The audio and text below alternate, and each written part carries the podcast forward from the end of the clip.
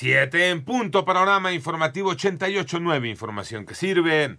Yo soy Alejandro Villalbazo en el Twitter, arroba Villalbazo3. Es miércoles 14 de septiembre, Iñaki Manero. Vámonos al panorama. El robo a negocios ha registrado un incremento respecto a la administración pasada. María Inés Camacho. El robo a negocios en México ha ido en aumento, provocando que las empresas inviertan el 0.5% de sus ingresos en medidas de seguridad. Así lo reveló la Coparmex al presentar los resultados del monitor de seguridad, en donde se reportó que en lo que va del año el 47% de los robos ha sido con violencia. Habla el presidente de Coparmex, José Medina Mora. Eh, en cuanto al costo-beneficio, lo que nos han dicho empresas extranjeras que están invertidas en México es que en su análisis para invertir en nuestro país, la inseguridad es uno de los costos y lo que nos han dicho es que la inseguridad de nuestro país es similar a la que encuentran en ciudades grandes de Estados Unidos como son Los Ángeles y Chicago. 88.9 Noticias. María Inés Camacho Romero. Vamos al panorama nacional. Salomón C., chofer de la pipa involucrada en el accidente carretero registrado el pasado 10 de septiembre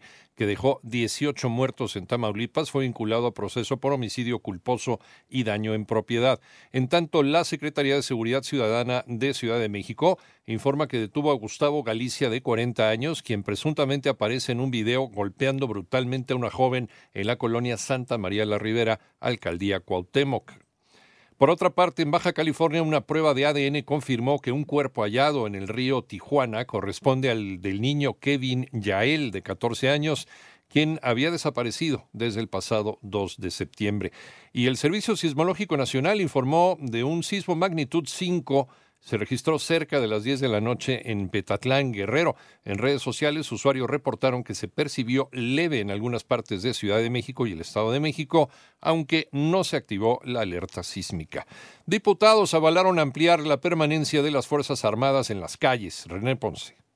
Con modificaciones, la Comisión de Puntos Constitucionales de la Cámara de Diputados aprobó la iniciativa de la diputada del PRI, Yolanda de la Torre, que propone ampliar hasta el 2029 la presencia del Ejército y la Marina en las calles, realizando acciones de seguridad. Es el diputado presidente de esta comisión, el legislador de Morena, Juan Ramiro Robledo. Procede a declarar aprobado el dictamen que se discutió con las reservas que aquí se votaron de manera particular. En su oportunidad, el diputado de Movimiento Ciudadano, Salvador Caro, consideró inútil esta ampliación. Estamos extendiendo algo que no ha funcionado, algo que ha ido en contra de los resultados de la seguridad de los mexicanos. Para 88 9 Noticias, René Ponce Hernández. Panorama internacional. Hoy los restos de la reina Isabel II ya están en Londres, donde serán visitados por el público en el Salón de Westminster, dentro de este complejo de Westminster.